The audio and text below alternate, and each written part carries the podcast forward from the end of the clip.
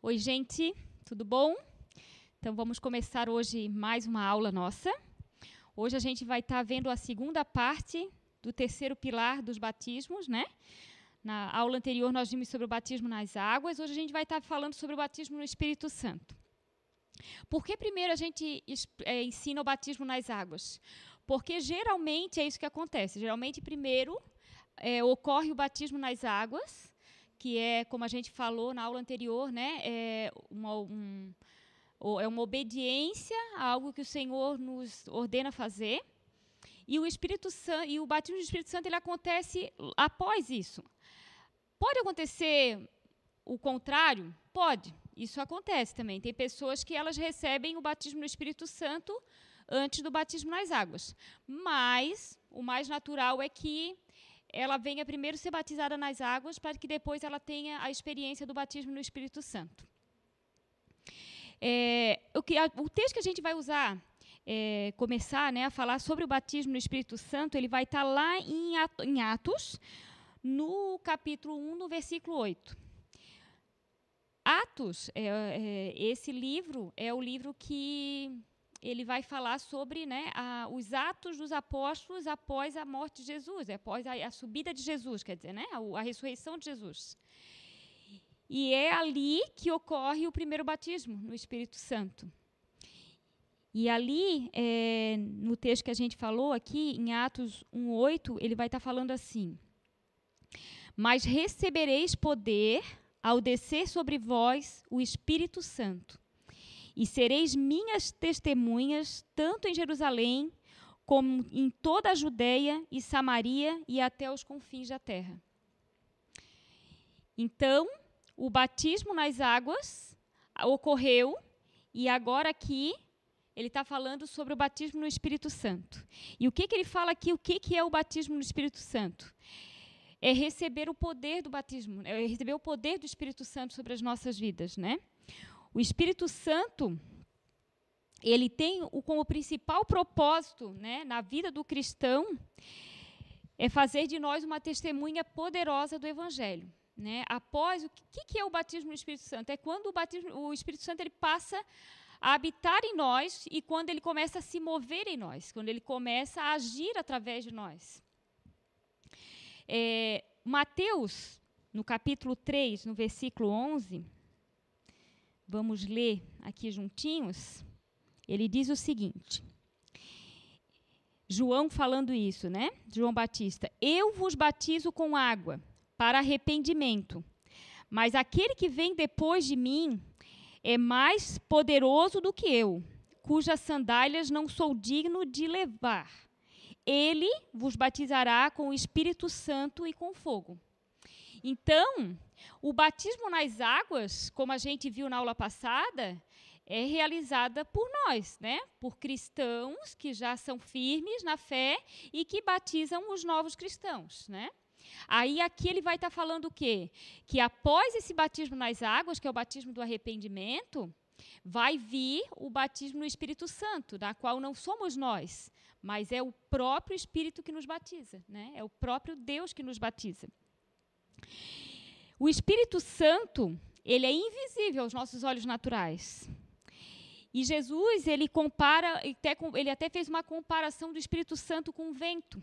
Nós vamos ler o texto que ele fala isso, que está lá em João, no capítulo 3 e no versículo 8.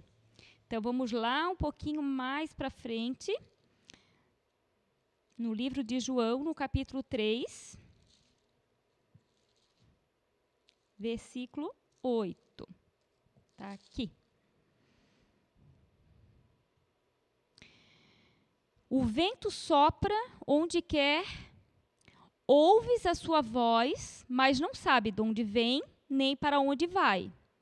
Assim é todo o que é nascido do Espírito. Então, por que, que ele compara o Espírito com o vento? Porque ele não é, a gente não vê o Espírito Santo mas a gente pode ouvi-lo e a gente pode ver o seu movimento. Assim como a gente não vê o vento, mas a gente ouve o barulho do vento quando o vento está forte, ou a gente vê o mover dele através de uma árvore, através das nuvens, né? Assim também é o Espírito Santo. Ele não é visível aos nossos olhos, mas o seu mover a gente pode ouvir e a gente pode ver.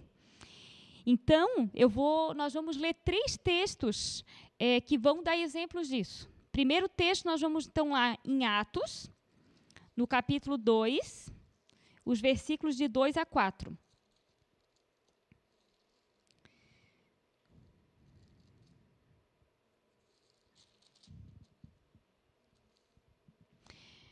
De repente, veio do céu um som, como de um vento impetuoso, e encheu toda a casa onde estavam assentados. E apareceram distribuídas entre eles línguas, como de fogo, e pousou uma sobre cada um deles.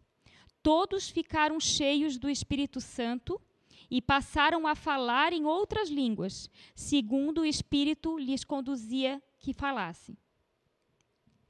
O segundo texto que nós vamos ler, pouquinho mais à frente, Atos, no capítulo 10, o versículo 44 e o 46, ao 46.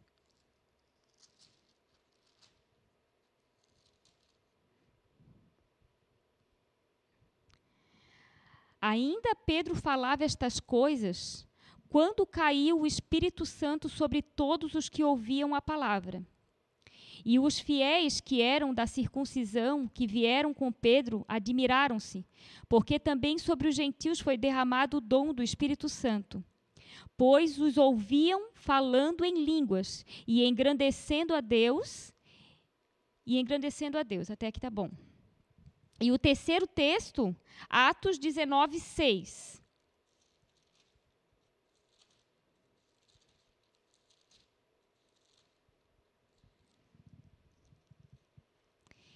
E impondo-lhes Paulo as mãos, veio sobre eles o Espírito Santo, e tanto falavam em língua como profetizavam.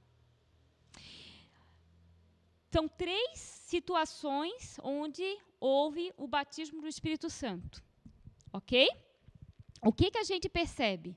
No primeiro, eles puderam ver com, línguas como línguas de fogo, o som de um vento impetuoso, então eles ouviram e viram, e também ouviam eles falarem em línguas. O segundo caso, que a gente leu ali, eles também falaram em línguas. E no terceiro caso, a gente vê que eles falaram em línguas e também profetizaram. Né? Então, teve sons e, e pode ser visto esse mover do Espírito Santo na vida deles. Ok? Que, que eu quero estar tá trazendo com esses três textos, né? com, essas, com essas três experiências né? do batismo? Foram diferentes, uma teve línguas de fogo, outros sons, mas a gente tem é, três, nas três experiências aconteceu a mesma coisa. Eles falaram em línguas, né, em línguas estranhas. Isso evidencia que, geralmente, quase que sempre, quando há o batismo no Espírito Santo, há o falar em línguas. A, a, a evidência, né, a, a, evidência assim, mais, mais vista no batismo do Espírito Santo é o falar em línguas. Porém, pode ter profecias, pode ter sons, pode, pode acontecer todas as outras coisas que a gente viu. Mas a evidência maior é o falar em línguas. Hoje a gente, né? Então, quando a gente vê alguém falar em línguas, a gente foi batizado no Espírito Santo. É uma, é uma das evidências. Porém, não necessariamente a pessoa precisa falar em línguas para ser batizada no Espírito Santo. Tem pessoas que são batizadas no Espírito Santo, porém não falaram, não falam em línguas ou não falaram em línguas no momento que foram batizadas. Foram falar posteriormente, e às vezes não, não, não ainda não falam, né? Mas é o que geralmente acontece. O Espírito Santo, é, ele tem muitos propósitos, como a gente falou, né, e, o, e o propósito principal é nos tornar poderosos para estar tá ministrando é, a palavra do reino, né, para estar tá levando o reino de Deus. Porém, o falar em línguas, ele tem, o Senhor ele tem propósitos através do falar em línguas. É, é importante para o cristão falar em línguas. Por quê? A gente vai ler lá o, o texto de 1 Coríntios, no capítulo 14. Esse capítulo de 1 Coríntios, ele vai falar muito sobre o falar em línguas. E ali a gente vai ver é, algumas, é, algum, é, algumas coisas que a gente que vão acontecer na nossa vida quando a gente fala em línguas. Por exemplo, então vamos lá no 1 Coríntios 14 e a gente vai lendo os versículos aqui. 1 Coríntios 14, o versículo 2, ele fala assim: Pois quem fala em outra língua não fala a homens, senão a Deus, visto que ninguém o entende e em espírito fala mistérios. Então, assim, ó, o falar em línguas é uma forma de a gente orar a Deus, onde a nossa oração ela tem um canal direto a Deus. Uma coisa muito que é muito bom é, quando a gente fala em línguas é que muitas vezes a gente vai para a presença de Deus orar e muitas vezes a gente está angustiado e às vezes até é, nos falta palavras é, para falar com o Senhor. E quando a gente fala em línguas, a gente pode começar uma oração falando em línguas. E isso vai gerando uma, uma intimidade, vai gerando uma comunhão com o Senhor e que facilita a oração. E também porque é um canal direto, onde não há, é, a nossa mente não vai nos distrair. Muitas vezes, quando a gente está orando na nossa língua natural, né, quando a gente está falando, orando no, na língua portuguesa, às vezes acontece de a gente começar a orar e quando a gente vê, a nossa mente vai lá longe, a gente começa a pensar em outras coisas. Porque a gente acaba sendo distraído. Quando a gente está orando línguas, isso não é possível, porque o que nós estamos falando, nem, as, nem nós mesmos entendemos o que nós estamos falando. Porém, o Senhor, Ele entende. E aí isso facilita com que a gente não se distraia. É, outra coisa que ocorre também quando a gente fala em línguas, a gente pode ler ali o, o versículo 4 que diz assim: O que fala em outra língua a si mesmo se edifica. Então, quando eu estou falando em línguas, eu estou edificando a minha vida com o Senhor. A minha vida é edificada né, nesse, nesse falar em línguas. O falar em línguas ele também é importante porque é um cumprimento da profecia. Vamos ver ali o verso 21, ele diz assim: na lei está escrito: Falarei a este povo por homens de outras línguas e por lábios de outros povos, e nem assim me ouvirão, diz o Senhor. Então, assim, é um, ele, ele antes, muito antes, ele profetizou, ele profetizou isso. Ele falou que nós falaríamos em outras línguas. E é interessante a gente entender que lá em Pentecoste, quando aqueles homens falaram em línguas, é, existia muitos povos de várias línguas ali onde eles estavam. E quando eles começaram a falar em línguas, eles começaram a falar na língua natural de cada um desses povos. Cada um dos discípulos que ali estavam, eles começaram a falar, por exemplo, nós estivéssemos aqui no Brasil, é, um começasse a falar francês, outro fala italiano, outro fala alemão, outro fala russo, e a, os alemães que estavam ali, eles entendiam o que ele estava falando. Os franceses que estavam ali entendiam o que ele estava falando, porque estavam falando na sua língua natural. Também tem o, a línguas estranhas, que aí não é língua natural, mas sim a língua dos anjos, como a gente costuma falar.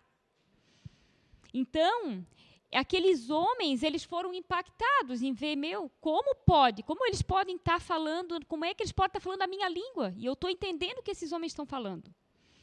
Então, também é uma forma de, a gente, de um sinal para os incrédulos impacta eles, faz eles pensarem, faz eles analisarem, e daí, como ali aconteceu em Pentecostes, muitos passaram a crer, porque viram algo sobrenatural acontecendo. O falar em línguas também é uma forma de intercessão. Eu posso interceder através das, de línguas. Interceder por nações, interceder por pessoas, interceder por igrejas. É uma forma também, a gente pode ler ali o versículo 15, ele diz assim: Que farei, pois? Orarei com o espírito, mas também orarei com a mente. Cantarei com o espírito, mas também cantarei com a mente. Então, o falar em línguas, eu também posso adorar e louvar a Deus. Que tremendo! E é muito lindo quando a gente vê um adorador, é, quando a gente adora o Senhor é, através da, da língua. É, são canções lindas que saem, né, através, através dessa língua. E, e, e é tremendo que a gente sabe que ela está indo direto para Deus, ela está subindo como incenso suave na presença de Deus, de uma forma direta, né? sem interrupções. Uma coisa que é importante a gente saber é que o batismo no Espírito Santo ele é fundamental para o desenvolvimento na obra de Deus. Porque a gente é revestido com poder e autoridade para pregar o Evangelho de uma forma fervorosa, de uma forma não natural. Quando a gente está cheio do Espírito, a gente costuma falar, é, o Senhor costuma falar através de nós. E, e, e quando a gente vai ministrar a palavra de Deus, estando cheio do Espírito, a palavra ela flui. A palavra ela, ela alcança o alvo no coração da pessoa. E ela leva a pessoa a entender, a, a receber a palavra de uma forma mais direta. Queria que a gente lesse agora o, o, lá em Atos, né, ainda no livro de Atos, o capítulo 2. A gente vai estar lendo a partir do versículo 15 de Atos. O livro de Atos, para a gente falar do Espírito Santo, é o livro que a gente mais usa. Né? Como eu já falei, é Aqui foi onde ocorreu as primeiras manifestações do Espírito Santo. Então vamos ali ler a partir do versículo 15, tá? No capítulo 2. Estes homens não estão embriagados como vindes pensando, sendo esta a terceira hora do dia. Mas o que ocorre é o que foi dito por intermédio do profeta Joel. E acontecerá nos últimos dias, diz o Senhor, que derramarei do meu espírito sobre toda a carne. Vossos filhos e vossas filhas profetizarão. Vossos jovens terão visões e sonharão vossos velhos. Até sobre os meus servos e sobre as minhas servas derramarei no, do meu espírito naqueles dias e profetizarão.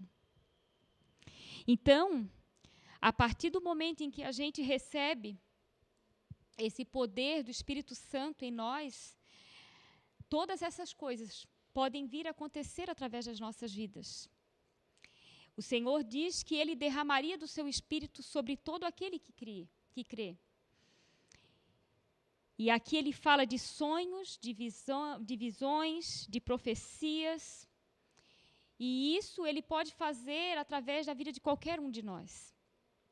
Quando o Espírito Santo passa a habitar nas nossas vidas. A comunicação do evangelho, ela começa a ser mais eficaz, ela começa a gente começa a gerar mais frutos, porque as pessoas recebem, né, num canal direto a presença do Espírito. O Espírito Santo que está em mim começa a fluir na vida da pessoa com quem eu estou falando. E é interessante é, a gente compreender isso. Eu quero que a gente leia agora, lá no livro de Lucas, no versículo 24, desculpa, no capítulo 24, no versículo 49.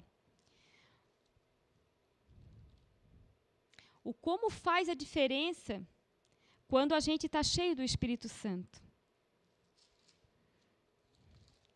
Lucas 24, versículo 49. Pode abrir aí que a gente vai ler agora, tá? Olha só. Eis que envio sobre vós a promessa do meu Pai. Permanecei, pois, na cidade, até que do alto sejais revestido de poder. Sabe o que é isso daqui? É Jesus falando aos discípulos para que eles não saíssem para pregar o evangelho. Ele mandou: vocês fiquem aí, permanecem aí na cidade até que eu vou enviar, até que eu envie para vocês o Espírito Santo. Para que depois vocês saiam e façam o que eu mandei vocês fazerem, que é ir por todas as nações pregar o evangelho.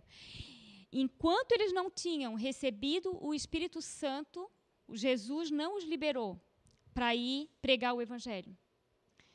Primeiro, eles tiveram que aguardar, serem batizados, serem, receberem o poder do Espírito Santo.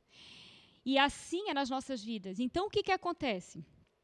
Quando você é batizado nas águas, logo após é comum que seja que, que, que você seja chamado e a igreja ore junto com você para que você receba o batismo no Espírito Santo. Para que você comece a desenvolver no reino, né? Para que você comece a pregar o evangelho, para que você comece a, comece a viver as verdades do reino. E o batismo do Espírito Santo, ele deve ser desejado e pedido ao Pai. Lá, aqui em Lucas, a gente já está aqui no livro, então vamos só voltar um pouquinho aqui no capítulo 11. A gente vai comprovar isso que a palavra fala. Então, ali, ó, Lucas, capítulo 11, versículo 9 até o 13. Por isso vos digo: pedi e dar-se-vos-á. Buscai e achareis. Batei e abre-se-vos-á. Pois todo o que pede, recebe. O que busca, encontra. E a quem bate, abrir-se-lhe-á. Qual dentre vós é o pai que, se um filho lhe pedir pão, lhe dará uma pedra? Ou se pedir um peixe, lhe dará em lugar do peixe uma cobra? Ou se vós que é, ou lhe pedir um ovo e lhe dará um escorpião? Ora, se vós que sois maus sabeis dar boas dádivas aos vossos filhos, quanto mais o Pai celestial, celestial dará o Espírito Santo àquele que lhes pedirem?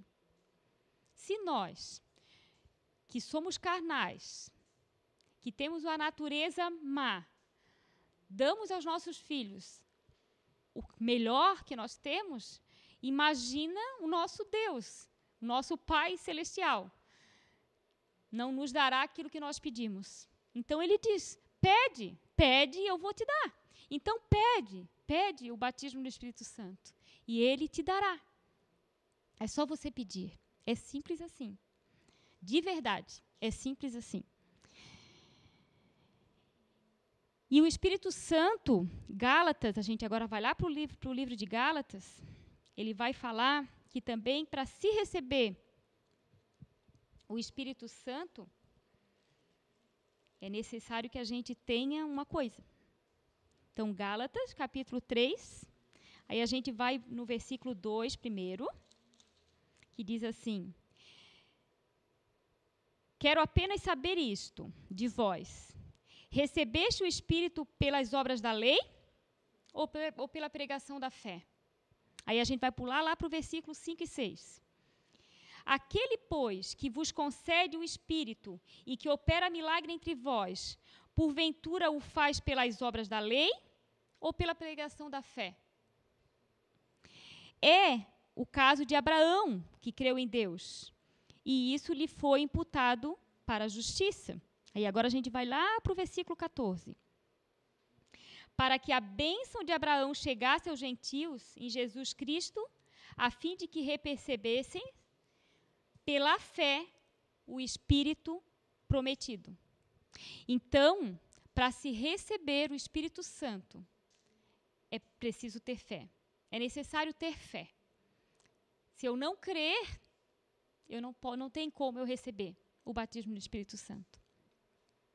E também, agora a gente vai voltar lá no livro de Atos, no capítulo 5, no versículo 32, que tem outra condição para a gente receber também o batismo no Espírito Santo. Atos 5, 32 diz o seguinte: Ora, nós somos testemunhas destes fatos, e bem assim, o Espírito Santo que Deus otorgou aos que lhe obedecem. Então, as duas condições para a gente receber o batismo do Espírito Santo é crer, é ter fé e obedecer. Se eu crer e obedecer a Deus, eu vou receber o poder do Espírito Santo. O batismo no Espírito Santo, ele nos capacita como discípulos a ter uma nova revelação de Cristo. A gente passa a ter o Cristo revelado nas nossas vidas. Vamos ler o texto de João, no capítulo 16. A gente lê bastante texto, gente, porque a gente está vendo o fundamento, correto? Fundamento, ele tem que estar tá fundamentado em alguma coisa. E a nosso, nosso fundamento é a palavra de Deus. Então, tudo que eu estou falando para vocês aqui, eu preciso comprovar para vocês que está na palavra, ok? Então, por isso é que a gente vê bastante textos, tá bom? Então, vamos lá. João 16, versículo 13 e 14.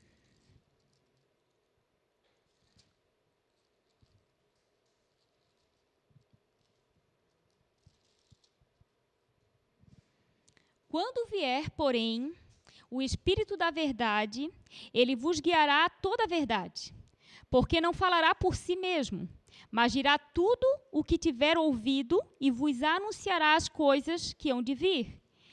Ele me gloriará, porque há de receber do que é meu e vou-lo há de anunciar.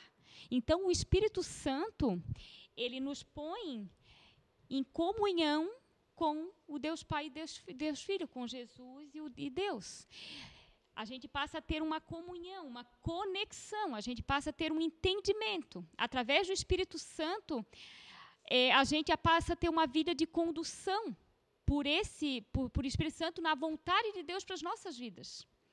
Então, muitas vezes, a gente está é, caminhando e, e, buscando alguma coisa e, e a gente é, consegue ter um entendimento da direção do Espírito Santo na decisão que a gente tem que tomar. O Espírito Santo diz não, não faz isso, não, ou sim, é isso. Ele realmente a gente consegue sentir essa condução dele na nossa vida. E também é, isso é importante porque através dessa revelação a gente pode manifestar os dons do Espírito Santo. Que dons são esses? Vamos lá no texto de 1 Coríntios, no versículo 12, no capítulo 12, no versículo 7 ao 11. Vamos ver que dons são esses. 1 Coríntios, capítulo 12, a partir do versículo 7 até o 11.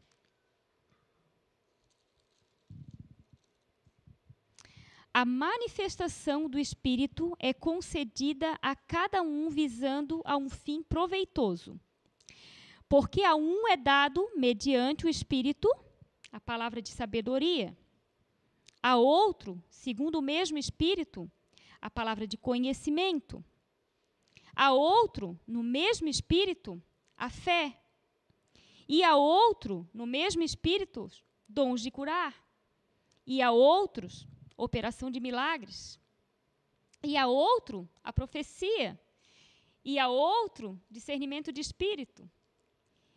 E a um, variedade de línguas. E a outro, capacidade para interpretá-las. Mas um só e o mesmo Espírito realiza todas estas coisas, distribuindo-as como lhe apraz a cada um, individualmente.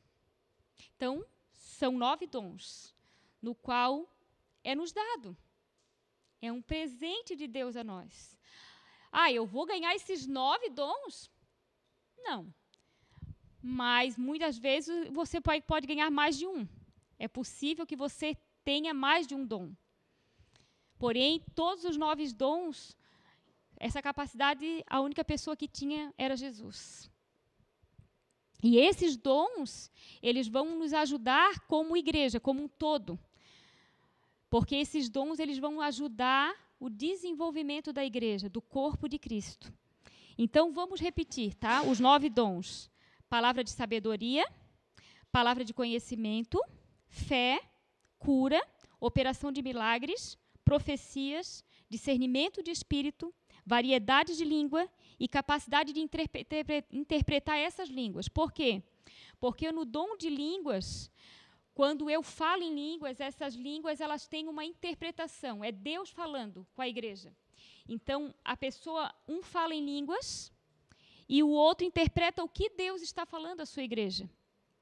Ou, às vezes, o que a própria igreja está falando para Deus. Às vezes, um fala em línguas e o que ele está falando são palavras de adoração ao Senhor. E aí o outro interpreta. Isso é dom, tá? Não é só é, o poder do Espírito Santo. É um dom que alguns têm. E aí não é para todos. O poder do Espírito Santo é para todos. Todo aquele que crer tem o poder do Espírito Santo. Ele só tem que pedir, ele só tem que querer isso, crer nisso. Agora os dons não. Os dons, o Senhor ele distribui como a gente viu ali, como ele achar melhor, né? É, é o Senhor que dá conforme a vontade dele. E assim é interessante também, como eu já até falei, mas eu queria que a gente confirmasse isso. É, uma pessoa ela pode ser cheia do Espírito Santo e não falar em línguas. No entanto, toda pessoa que fala em línguas, ela já tem o batismo no Espírito Santo. Por que, que isso é importante? Porque muitas pessoas, elas já têm o batismo, só que ela não se libera para falar em línguas. O, ela já tem esse batismo, só que ela não crê, ela não, não se deixa falar em língua, ela trava. E às vezes é, é, normal que às vezes tem pessoas que estão na igreja por muito tempo, às vezes até por anos, e não falam em línguas, mas não falam porque não se permite falar. E a gente viu ali né, o quanto é importante, porque através da língua eu edifico a minha vida, eu edifico a igreja, eu oro né, a Deus, eu posso adorar a Deus, eu, eu posso tantas coisas. Quando eu falo em línguas, isso é importante. E é interessante deixar aqui isso registrado. Que busque, né, busque esse batismo, busque o falar em línguas. E para encerrar, eu queria que a gente lesse o texto então de Marcos, no capítulo 16 no versículo 17 e 18.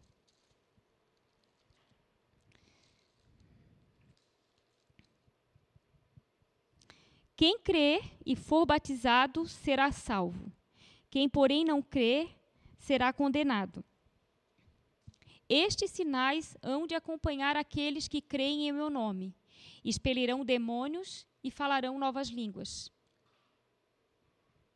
Então, assim, o falar em línguas é um sinal de que a gente segue a Jesus. Então, isso é importante. É importante a gente buscar isso. É, é muito importante a gente buscar o batismo no Espírito Santo. Ok? Então, assim, ó, quanto a batismo no Espírito Santo, isso, isso é a, a aula dada é um assunto muito gostoso, é algo muito gostoso. Eu creio assim que o cristão, quando ele recebe o batismo no Espírito Santo, muda completamente a sua forma de ver o reino, muda completamente a sua forma de caminhar no reino.